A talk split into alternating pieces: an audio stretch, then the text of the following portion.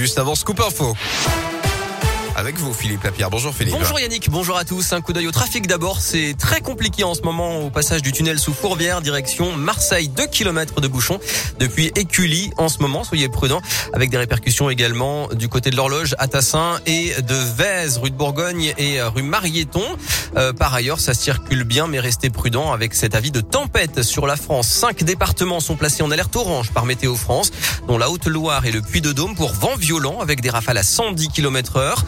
Le Rhône, l'Ain et l'Isère sont en vigilance jaune. Et puis le trafic SNCF est perturbé entre Lyon et Saint-Etienne aujourd'hui en raison d'une grève locale dans la Loire. Plus de détails sur radioscoop.com.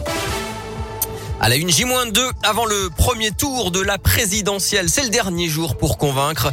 La campagne s'arrête officiellement ce soir à minuit. 12 candidats briguent la présidence de la République. Et depuis plusieurs semaines, Radioscoop vous donne la parole à vous, les électeurs. Vous avez déjà entendu ici les portraits de Philippe le danseur, de Sophie l'enseignante, de Nasser le demandeur d'emploi ou encore de Sylvain l'infirmier.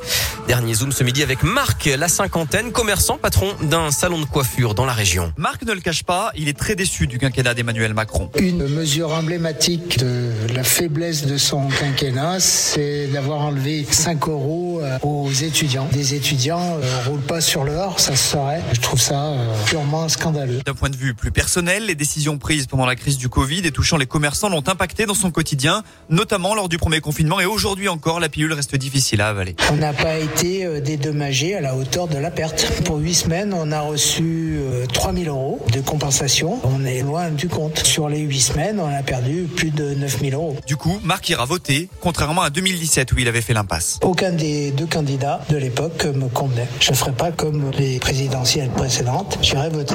A priori, il y aura M. Macron. Donc, peu importe le candidat qui sera face de lui, je voterai contre M. Macron. Et non pas pour un candidat, mais surtout contre M. Macron. Gauche, droite ou extrême, peu importe le bord politique de l'adversaire en face. Voilà, Marc, il était au micro d'Anthony Perel pour Radioscoop. Et n'oubliez pas, bien sûr, radioscoop.com et votre appli Radioscoop ce dimanche soir pour vivre le premier tour avec les résultats et les réactions dans la région. Dans l'actu, toujours plus de cas de Covid dans les écoles de l'Académie de Lyon. 5772 cas confirmés chez les élèves.